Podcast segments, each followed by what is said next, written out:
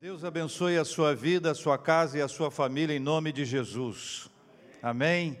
Quero convidar você, por gentileza, a abrir a sua Bíblia no Evangelho, segundo escreveu o nosso irmão Mateus. Mateus, capítulo 1, é o texto que nós vamos ler hoje. Pensando juntos na palavra do nosso Deus e Pai. Que alegria estarmos na casa do Senhor, privilégio quando o salmista diz: Alegrei-me quando me disseram, vamos à casa do Senhor, percebe-se numa frase tão simples a intensidade da alegria de estar na casa de Deus. Algumas pessoas que foram impedidas, por algum motivo ao longo de sua história, de estarem na casa de Deus, sabem a alegria que é de estar na casa do Senhor. Na casa do Senhor, a plenitude de alegria e júbilo. Na casa do Senhor, a liberdade na casa do Senhor há aprendizado, há comunhão, há relacionamento, há intimidade, há intercessão. Desfrute da bênção de estar na casa do Senhor e aproveite essa oportunidade que Deus está te dando. Evangelho, segundo escreveu o nosso irmão Mateus, capítulo 1, a partir do versículo 18. Ora, o nascimento de Jesus Cristo foi assim. Estando Maria, sua mãe, desposada com José, sem que tivessem antes coabitado, achou-se grávida pelo Espírito Santo. Mas José, seu esposo, sendo justo e não a querendo infamar, resolveu deixá-la secretamente. Enquanto ponderava nestas coisas, eis que lhe apareceu em sonho um anjo do Senhor dizendo: José, filho de Davi, não temas receber Maria, tua mulher, porque o que nela foi gerado é do Espírito Santo. Ela dará à luz um filho, e lhe porás o nome de Jesus, porque ele salvará o seu povo dos pecados dele. Ora, tudo isso aconteceu para que se cumprisse o que fora dito pelo Senhor por intermédio do profeta. Leia comigo o versículo 23. Eis que a virgem conceberá e dará à luz um filho, e ele será chamado pelo nome de Emanuel, que quer dizer Deus conosco. Despertado José do sono, fez como lhe ordenara o anjo do Senhor e recebeu sua mulher, contudo, não a conheceu. Não teve intimidade sexual com ela, enquanto ela não deu à luz um filho a quem pôs o nome de Jesus.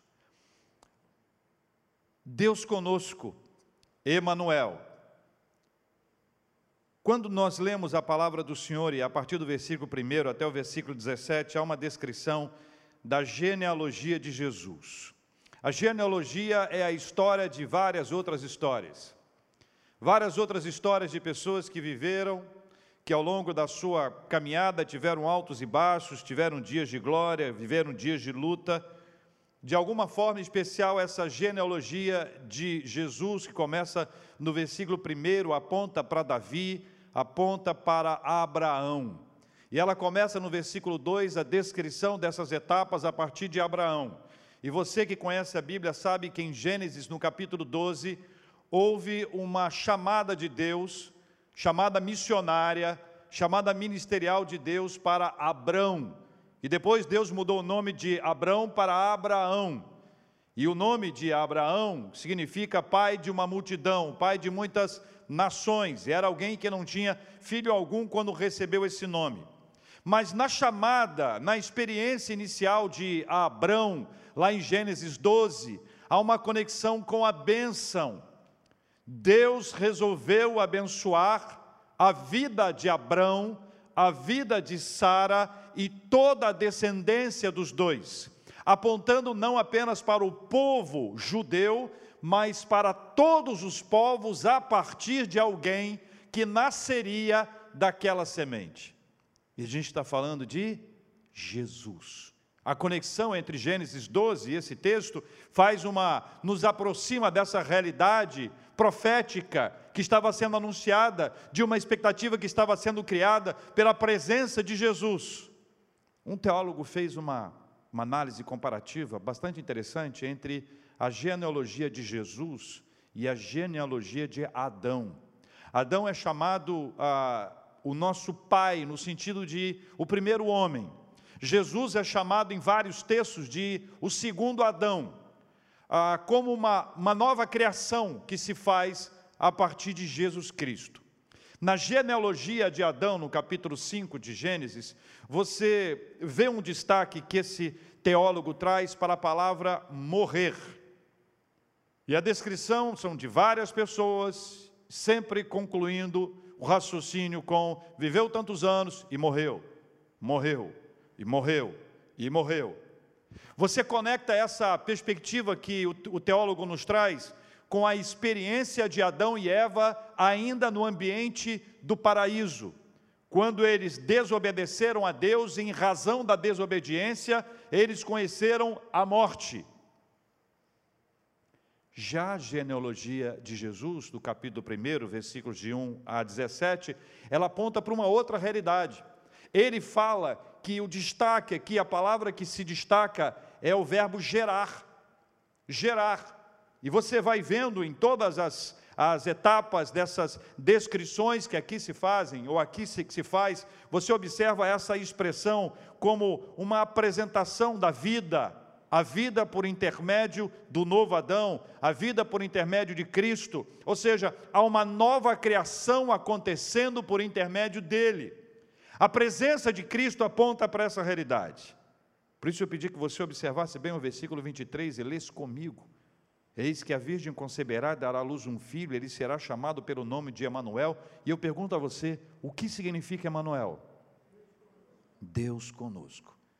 Em primeiro lugar, Deus conosco é a vida que reina por intermédio de Jesus. Lembra da análise da genealogia de Adão, onde a marca era a morte? A marca da genealogia de Jesus é a vida. Deus conosco é a vida que reina por intermédio de Jesus. E a síntese, quando você lembra lá de Gênesis, você vai observar que a síntese da criação de Adão nos ajuda a entender o correr da vida em nós. Diz o capítulo 2, versículo 7: Então formou o Senhor Deus ao homem do pó da terra, Gênesis, e lhe soprou nas narinas o fôlego de vida, e o homem passou a ser alma vivente, o sopro de vida o sopro de vida.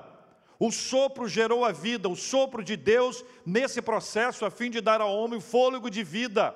O fôlego de vida que nasce a partir do sopro de Deus, é a vida que passa a correr no ser humano a partir do sopro de Deus. Jesus trava dois diálogos seguidos em João 3 e depois em João 4. João 3 e João 4, em que podemos acompanhar o movimento da vida. No primeiro, que é lá em João 3, Jesus conversa com Nicodemos. Você conhece a história, um líder religioso.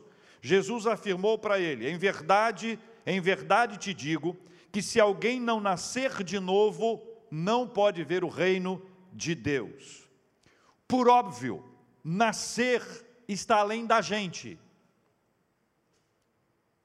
Por óbvio, Nascer está além da gente. Isto é, nós dependemos do Senhor para experimentarmos essa nova vida. Todo o conhecimento teológico, toda a experiência religiosa, toda a sua história, sua trajetória, nada disso foi suficiente para Nicodemos experimentar a vida nele. A vida nele veio por meio da fala de Jesus Cristo. O novo nascimento somente se daria por meio de Jesus Cristo. Ele não poderia nascer de si mesmo, numa espécie de, entre aspas aqui, autonascimento. Assim como não existe, entre aspas, autonascimento físico, nós não nascemos por nós mesmos fisicamente, de igual forma, nós não, não nascemos de nós mesmos espiritualmente, nós dependemos de Deus. Ele é quem determina, Ele é quem está na, na, no centro de toda essa história que envolve o novo nascimento. Então veja, nas palavras do apóstolo Paulo, Efésios 2, Ele vos deu, quem lembra? Vida, tá? Então, ensaiamos. Ele vos deu, parabéns, Gostei de ver. Vocês me impressionaram agora. Ele vos deu vida, estando vós mortos em vossos delitos e pecados. Então, a conexão que se faz aqui é entre vida e morte. Quem é que nos deu vida? Ele. Então, ele vos deu vida. A vida nos é dada por ele. Então, quando você pega toda a sua experiência religiosa, todo o seu empenho religioso, seu esforço, seja no sentido de estudar bastante ou no sentido de servir bastante, que essas são duas questões curiosas. A primeira, é possível que alguém se considere melhor espiritualmente do que alguém em razão do número de livros que estudou, ou do número de cursos que, que fez, ou do seu empenho para o seu aprendizado. Eu fico impressionado como alguém que pode ter a oportunidade de saber tanto, sabe tão pouco sobre a realidade que a Bíblia nos traz. A segunda coisa, servir, que entra no campo do ativismo que entra no campo do eu vou fazer e quem sabe por meio das minhas obras eu consiga algum tipo de, de enlevo ou de crescimento, de desenvolvimento espiritual. Essas duas questões, embora elas sejam parte da nossa vida, ou seja, nós precisamos estudar e aprender, e nós precisamos estudar e aprender e servir, nem o aprendizado, nem o serviço nos garantiria o novo nascimento. Nós não nascemos em razão do nosso empenho ou do nosso esforço, mas nós nascemos a partir daquele que vos deu vida. Quando que ele nos deu vida? Quando ele nos deu vida? Quando nós estávamos mortos. Se estávamos mortos, como poderíamos viver?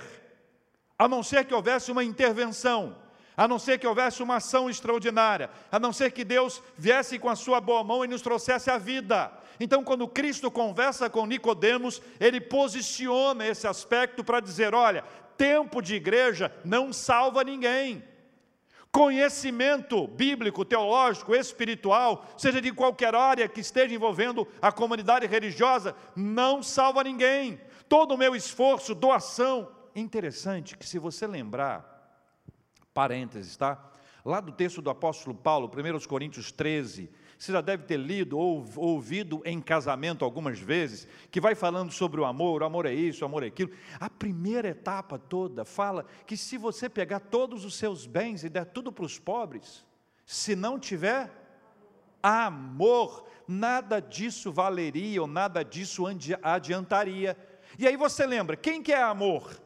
1 João capítulo 4, versículo 8 define isso. A Bíblia diz que Deus é amor. Ou seja, se não houver uma ação divina, se não houver uma, uma ação do Senhor na nossa vida, nenhum de nós poderá receber da parte dele a bênção da vida. Estaremos mortos em nossos delitos e pecados. Na segunda conversa de Jesus, já no capítulo 4 de João, há uma conversa sincera e verdadeira entre Jesus e a mulher de Samaria. Está lembrado? A fonte lá, Jesus com sede, cansado, seus discípulos foram à cidade buscar alimentos, Jesus estava só, veio a mulher, ele pede água, ela se espanta, como pode você, um judeu, me pedir água? Jesus diz para ela: se você soubesse quem está te pedindo água, você me pediria água. É aquela conversa que, se ela não, não continuar a conversa, é uma conversa que não tem muita lógica. Mas espiritualmente a palavra do Senhor é para a vida dela de forma clara. No capítulo 4 de João, versículos 13 e 14, diz assim: Quem beber desta água, Jesus apontando para aquela água, tornará a ter sede. Aquele, porém, que beber da água que eu lhe der, nunca mais terá sede, pelo contrário, a água que eu lhe der será nele, e aí um detalhe fundamental: a água que eu lhe der será nele uma fonte a jorrar para a vida eterna. Então, veja, o que acontece aqui é que se eu tomar dessa água, eu tenho sede, mas se eu tomar da água que Cristo der, eu não apenas não terei mais sede, mas eu serei uma fonte, e a água é vida a fonte da água é Deus, então Deus jorra dentro de nós, e esta vida dentro de, de nós, ela vai inundar não só a nossa existência, mas a existência de tantas outras pessoas que precisam da graça do Senhor sobre, sobre elas, sobre a sua casa e sobre a sua família. Então veja, eu tenho sede, mas eu não tenho o poder de gerar essa água. essa água não é a água que eu tenho, essa água não é a água que eu busco, essa água não é a água que eu encontro, essa água é uma água que Ele me dá, a iniciativa é dele, parte dele, começa nele, vem dele, nasce nele, então vem dele para nós, nós recebemos a água que Ele nos dá. Deu para entender que a gente não é fonte? que a gente não tem iniciativa de resolver esse assunto, ainda que tivéssemos, nós não conseguiríamos, que a nossa ação é uma resposta a Ele, ou seja, a nossa sede espiritual é uma resposta à água que Ele tem, nós só temos sede espiritual porque Ele tem a água. Ele tem a água, nós só queremos nos empenhar no conhecimento, no serviço, para de alguma forma nos aproximarmos de Deus, sabe por quê? Porque Ele é aquele que vai nos dar o novo nascimento, essa experiência transformadora é a bênção de Deus, Deus conosco, é Deus conosco, é a vida que reina por intermédio de Jesus. Vamos falar junto comigo? Deus conosco é a vida que reina por intermédio de Jesus. Segundo, Deus conosco é o privilégio de vivermos pela fé.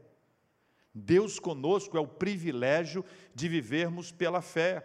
Abacuque escreveu, Paulo também, Lutero repetiu, e o mundo inteiro sabe que o justo viverá por fé, o justo viverá pela fé.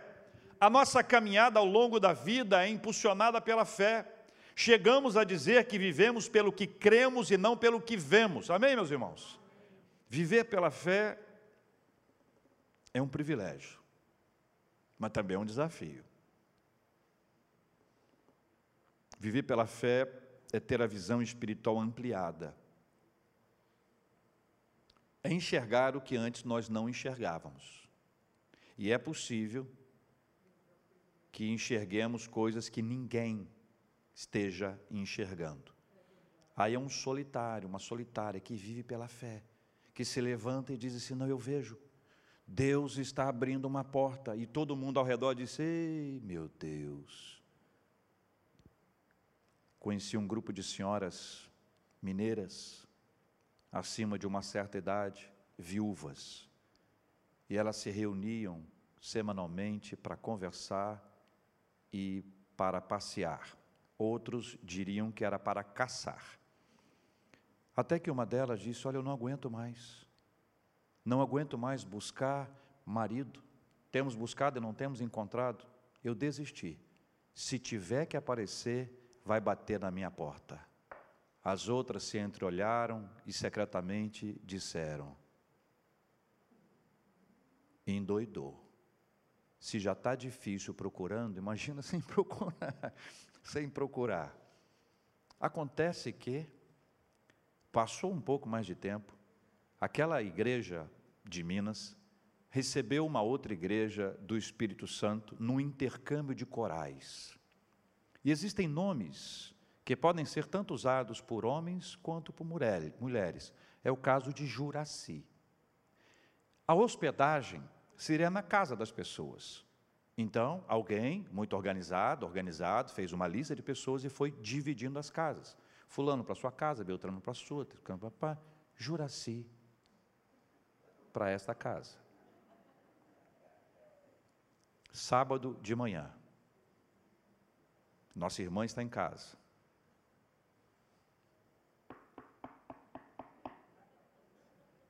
Ela abre a porta. Se espanta. 1,80m. Cabelos grisalhos.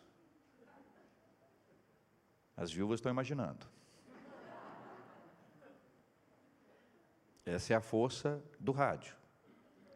Cada um vai imaginando, com 1,80m, grisalho, bigode. Estilo Charles Bronson. A descrição é para ajudar as viúvas. Os mais novos não sabem quem foi ou quem era, sei, Charles Bronson. E ela diz: Pois não. E ele diz: Aqui é a casa. E ela diz: Sim, eu sou Juraci. Eu não sei o que ela disse, mas eu imagino. Louvado seja o nome de Jesus. Sábado de manhã, Sábado à tarde. Vê que eu não estou dando a cidade, hein? Na praça da cidade, um casal. Juraci. E ela, já de mãozinhas dadas.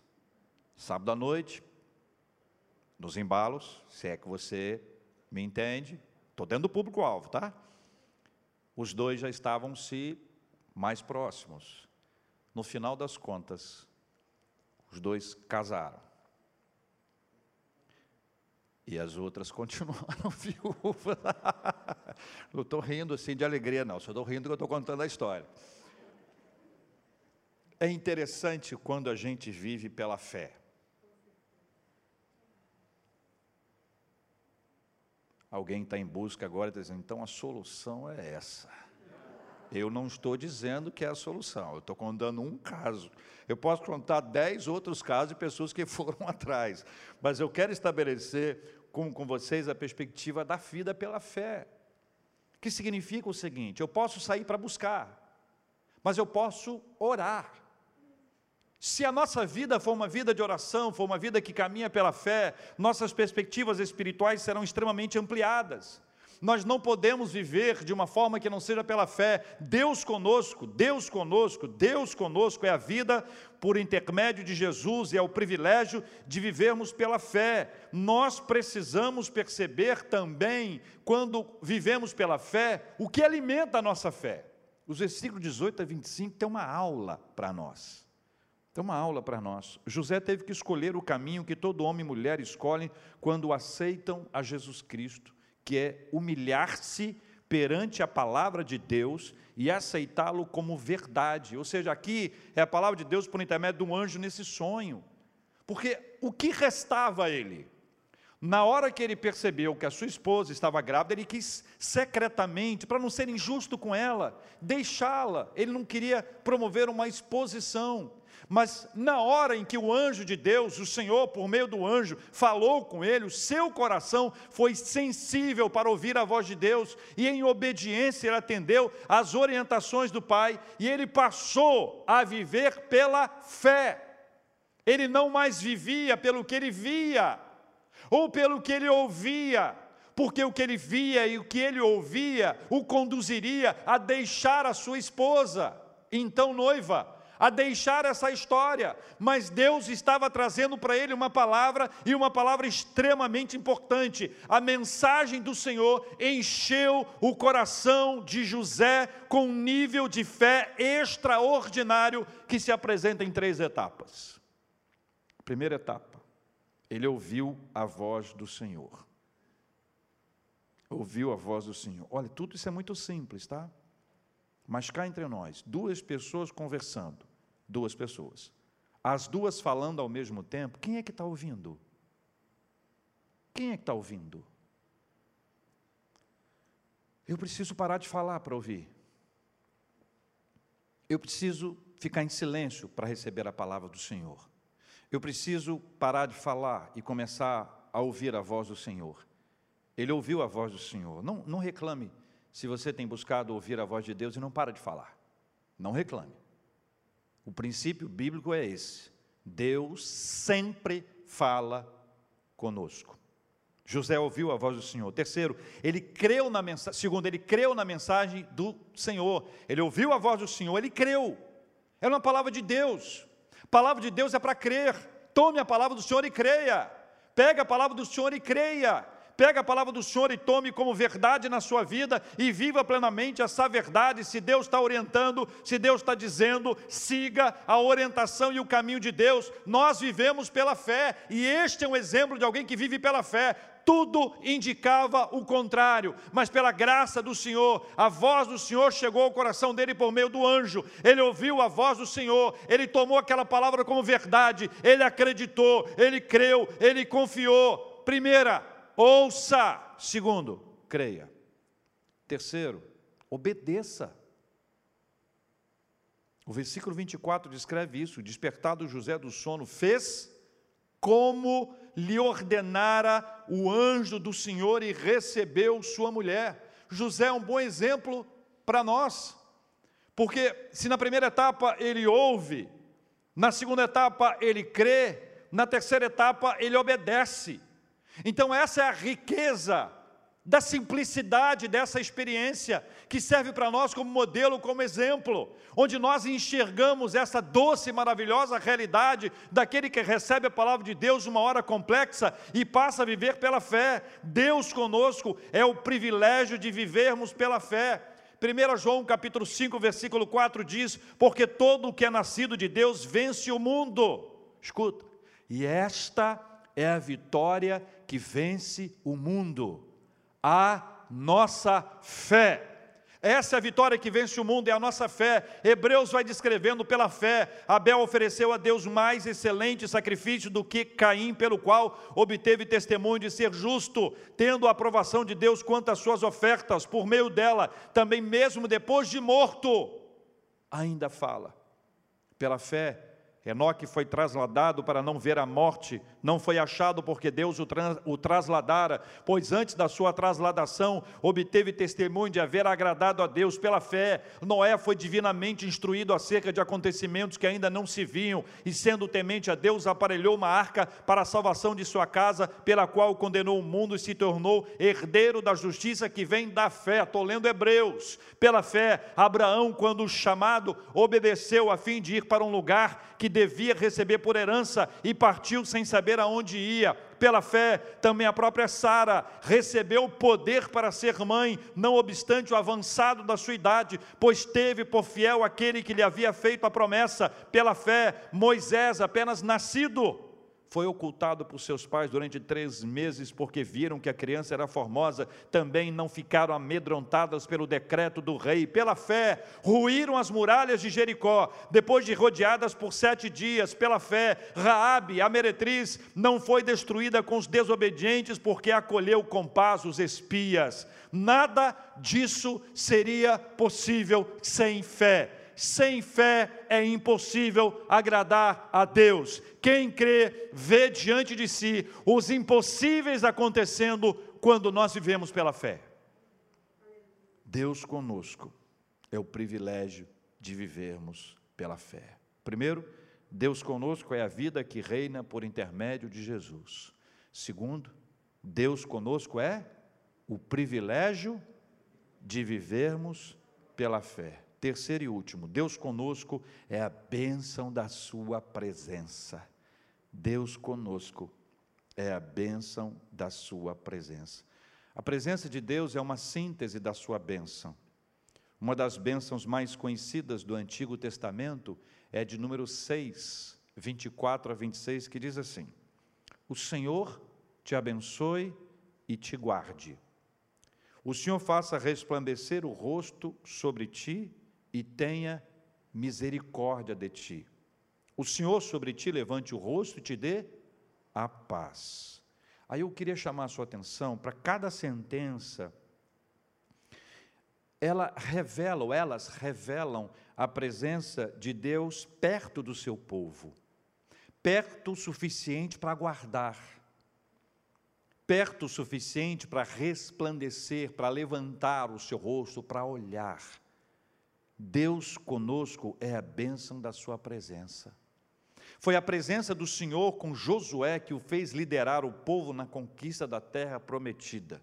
Se não vejamos, quando o medo bateu, e existem várias razões para que ele tivesse medo naquela altura, quando ele ouviu a frase, não te mandei eu, sabe, fala comigo, ser forte e corajoso, não temas nem te espantes, porque o Senhor teu Deus é contigo por onde quer que andares. O nosso irmão teve a sua fé turbinada, não é que ele não cresce até aí, não, não há nenhum indício que pudéssemos dizer que ele não cria, que ele passou a crer aí, mas nesse momento em diante a sua fé foi turbinada, o seu tanque de fé foi cheio, ele foi absolutamente ah, cheio pela presença de Deus que permitiu que ele pudesse perceber a presença do Senhor ao seu lado, a presença de Deus com ele ao longo da caminhada. Deus conosco é a bênção da sua presença. Jesus ensinando sobre o modelo de oração. Jesus ensinando sobre um caminho incrível que é o caminho da fé, da oração. ele diz assim: Tu, porém, quando orares, quem lembra? Entra onde? Entra no teu quarto e fechada a porta, orarás a teu pai, que está em secreto, e teu pai, que vem em secreto, te recompensará. Nós já aprendemos que a recompensa nesse texto não é uma oração respondida, não é uma bênção adquirida, não é um presente que eu levo, que eu tiro do quarto e levo para a sala, sabe? Não é alguma coisa material.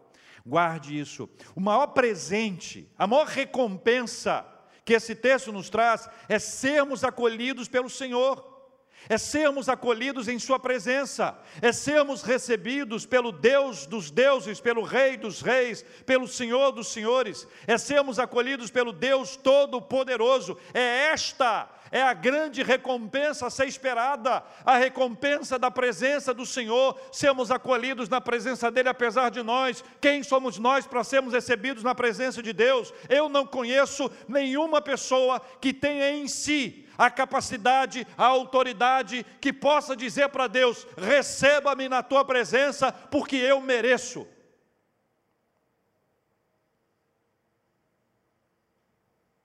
Não existe.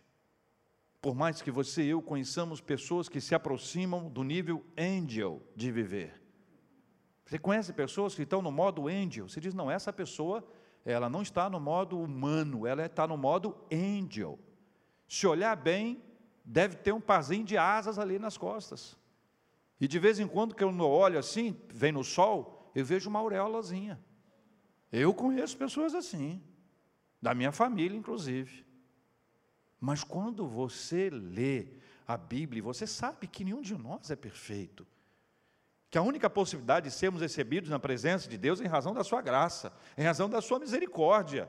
Nenhum de nós pode encher o peito e dizer: Eu mereço ser recebido na presença do Senhor, porque eu fiz isso, aquilo, aquilo, aquilo, aquilo. Ninguém consegue. Sabe o que, que acontece? Essa fala é de alguém que não conhece a Deus. Porque qualquer um que conheça a Deus não fará isso em hipótese alguma, porque qualquer um que conheça a Deus se sentirá pequeno, se sentirá constrangido por causa do seu amor, do seu poder, em razão da sua santidade. Então, quando Jesus diz que nós seremos recebidos na presença do Pai, que Ele nos receberá e que além de nos receber, nos recompensará, é esse acolhimento espiritual, é esse acolhimento do Senhor que nos permitirá perceber esta recompensa que é extremamente espiritual. Deus nos acolhe, Deus nos prepara, Deus nos envia para que a Sua presença seja sentida por nós e compartilhada com as pessoas.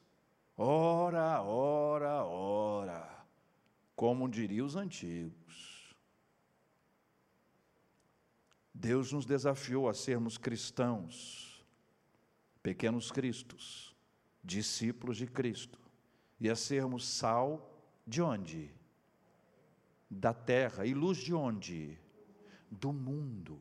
Então veja, aquela pessoa que conhece a presença de Deus, aquela pessoa que é acolhido, abraçado pelo Espírito Santo de Deus, esta pessoa recebe de Deus o privilégio, a missão, a oportunidade de semearmos sal, de temperarmos os ambientes. Sabe que isso faz uma tremenda diferença? Numa casa, uma pessoa tem um encontro com Cristo, toda a casa é transformada. Toda a casa passa a ser temperada. Não é uma coisa instantânea, às vezes. Em alguns casos demora um pouco, porque existem circunstâncias em que você tem que botar um pouquinho mais de sal e temperar, um, e esperar um pouquinho, mexer um pouquinho mais.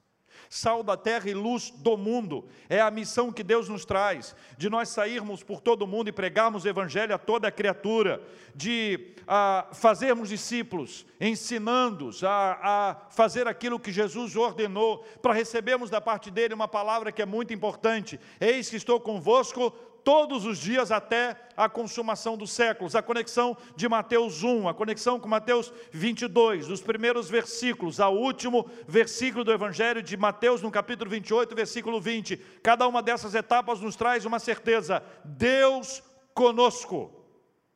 Eis que estou convosco. Eu gosto muito dessa parte. Deus, eis que estou convosco todos os dias. Vem cá, só aqui entre nós. Tem dia que você acorda mais animado, não tem? Tem dia que você acorda, tem dia que você tem notícia boa. Que dia gostoso. Mas tem dia que a notícia não é boa. No dia da notícia boa, eis que estou convosco. No dia da notícia ruim, eis que estou convosco. Todos os dias. Todos os dias. Então, quando a, a palavra de Deus nos assegura isso, nós compreendemos que Deus conosco é a bênção da Sua presença.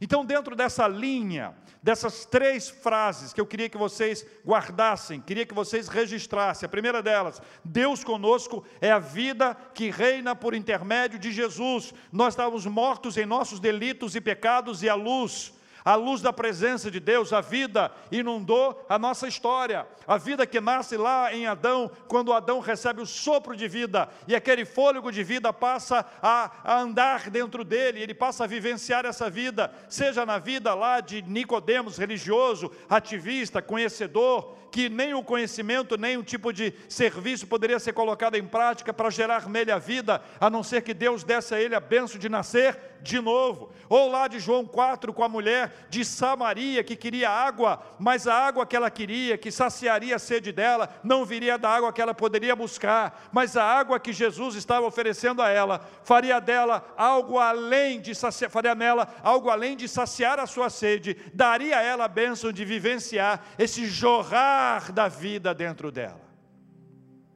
Deus conosco é o privilégio de vivermos pela fé não vivemos pelo que nós cremos, pelo que vemos, mas pelo que nós cremos. É o que cremos que norteia a nossa vida.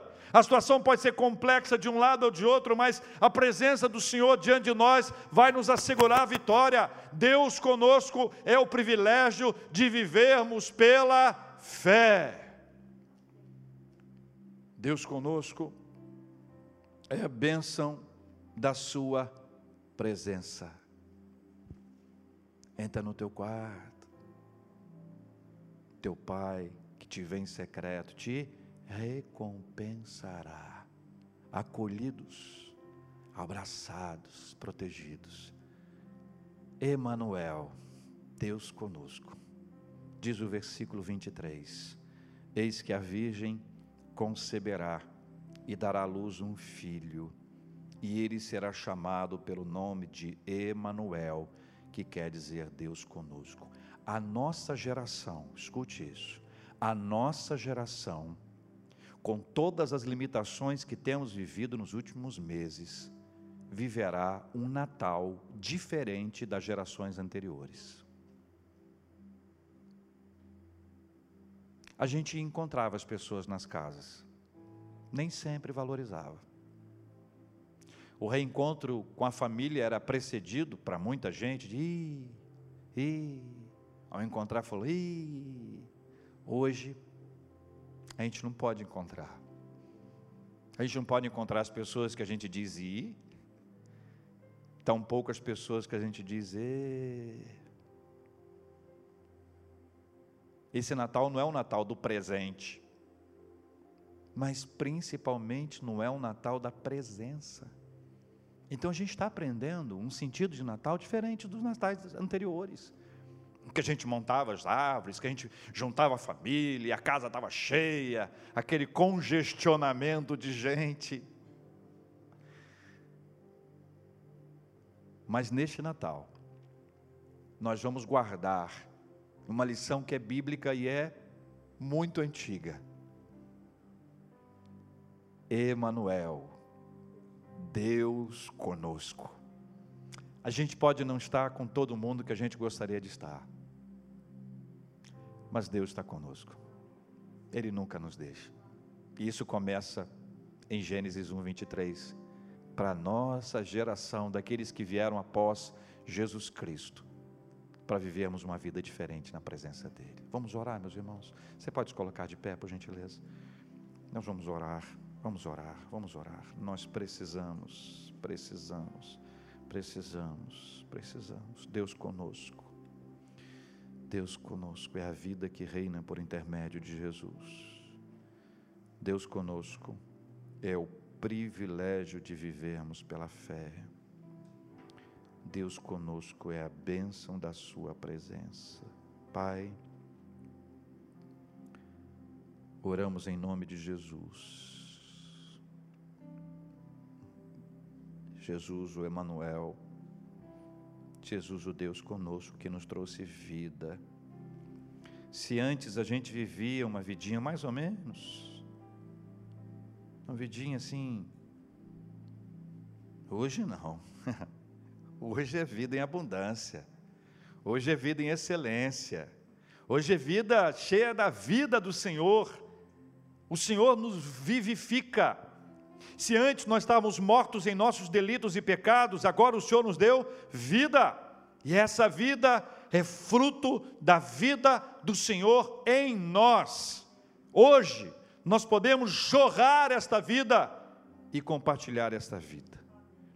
Deus conosco é o privilégio de vivermos pela fé. Pai, nós te agradecemos, porque nós não vivemos pelo que vemos, mas vivemos pelo que cremos. As portas espirituais foram abertas, os nossos olhos espirituais foram ampliados e agora nós conseguimos viver não pelo que está acontecendo, mas nós aprendemos a ouvir a voz do Senhor Oh Deus, obrigado, Pai. Obrigado. É a voz do Senhor que nos leva à obediência,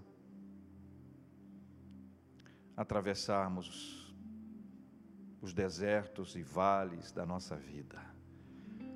Deus conosco é a bênção da Sua presença. Não estamos, nunca estivemos e jamais estaremos sozinhos. O Senhor conosco está, e essa presença do Senhor em nós, o Teu Espírito Santo em nós, Jesus, Deus conosco em nós, todos os dias da nossa vida. Esta é uma realidade nova que diante de nós se apresenta e nós queremos declarar a nossa plena confiança, a nossa gratidão ao Senhor que está conosco todos os dias até a consumação dos séculos, e quando este tempo se findar, dará início um novo tempo o novo tempo da eternidade, quando estaremos na Sua presença, aí sim, plenamente, para sempre, onde não haverá separação, não haverá morte, não haverá tristeza, não haverá doença, não haverá nada que possa nos separar do Senhor, estaremos para sempre desfrutando da Sua presença. Então, Senhor, a nossa vida hoje é Deus conosco, a nossa vida amanhã é Deus conosco, nunca mais estaremos sozinhos, o Senhor estará conosco todos os dias, louvado seja o nome do Senhor. Ó oh, Pai, nós entregamos tudo e todos em Tuas mãos, os mais chorosos nesse tempo os mais eufóricos, mas estão ali premidos de realizar alguma questão, alguma coisa. Deus dá-nos o sentido real, real do Deus conosco, do Emanuel, neste tempo de Natal, em nome de Jesus. Pai, nós oramos agradecidos ao Senhor por todas as bênçãos que o Senhor tem nos concedido, Pai nossas mãos estão cheias e nós queremos agradecer ao Senhor por todas as bênçãos que o Senhor tem nos concedido, Pai. Ao mesmo tempo que nós queremos orar por aqueles que estão enfermos, Deus querido. Nós queremos orar por Rita, por Elza, Uzias, Jeane, Rubian, Eulina, Lúcia, Christian, Glaura, Reverendo Jader, Lia. Oramos por estes e por tantos outros que estão passando por momentos difíceis no campo da enfermidade. Oramos por consolo do Teu Espírito Santo para a família do Reverendo Geraldo, sua esposa e seus filhos. Oramos, ó Deus, pela família do Geusivan, pela Bia, em razão do falecimento da mãe do Geusilvan, a irmã Geucira. Que sobre estes e sobre cada um dos nossos amados irmãos que sentem saudade de alguém especial, que haja consolo e conforto do teu Espírito Santo. Te agradecemos pela bênção da vida, aniversariantes de vida e de casamento, louvado seja o nome do Senhor, pelas bênçãos que recebemos no final de novembro, no começo de dezembro, pelas bênçãos que o Senhor tem derramado sobre a vida de cada um de nós, nós te agradecemos. Te agradecemos pelo sustento financeiro, pela renovação da nossa saúde, pela alegria que vem do Senhor. Te agradecemos pela paz de Deus que excede a todo entendimento. Te agradecemos por tudo aquilo que o Senhor tem feito em nós e nós clamamos ao Senhor em nome de Jesus. Venha encher-nos de gratidão para que para a honra e glória do teu santo nome sejamos uma comunidade que agradece que rende ao Senhor louvores. Nós oramos assim agradecidos e celebrando em nome de Jesus. Amém. Pela fé posso clamar pela fé possa enxergar.